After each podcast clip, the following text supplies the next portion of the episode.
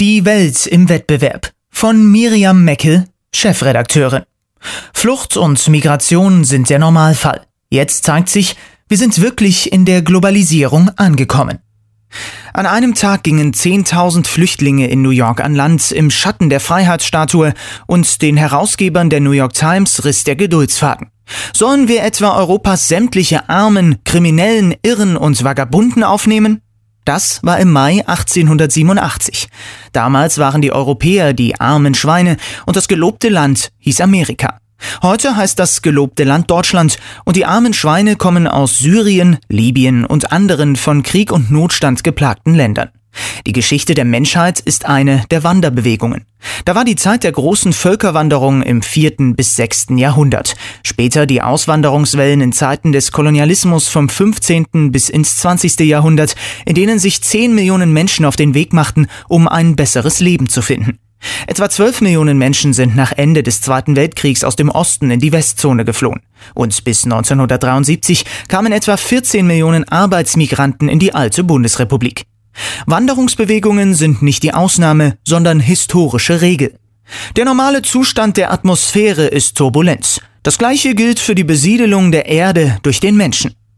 So hat das Hans Magnus Enzensberger 1992 in seinem Essayband Die große Wanderung beschrieben. Als er das schrieb, hatte Deutschland gerade eine Wende hinter sich, mit der ganzen Bandbreite menschlicher Reaktionen, von der Begrüßungsbanane bis zum brennenden Flüchtlingsheim. Das Ende des Kalten Krieges hat manch einen verleitet, das Ende der Geschichte auszurufen, Francis Fukuyama.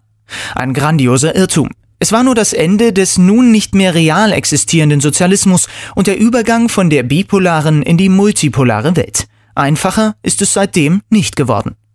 Die derzeitigen Flucht- und Wanderbewegungen sind Zeichen einer weiteren Wende hin zur real existierenden Globalisierung, in der dieser Begriff so richtig mit Leben gefüllt wird.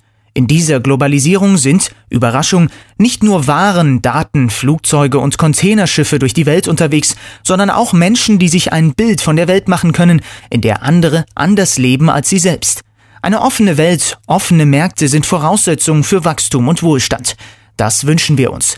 Aber das gibt es nur mit Menschen, nicht ohne sie. Dass viele Deutsche den Flüchtlingen derzeit offen entgegenkommen, zeigt, wir haben etwas verstanden.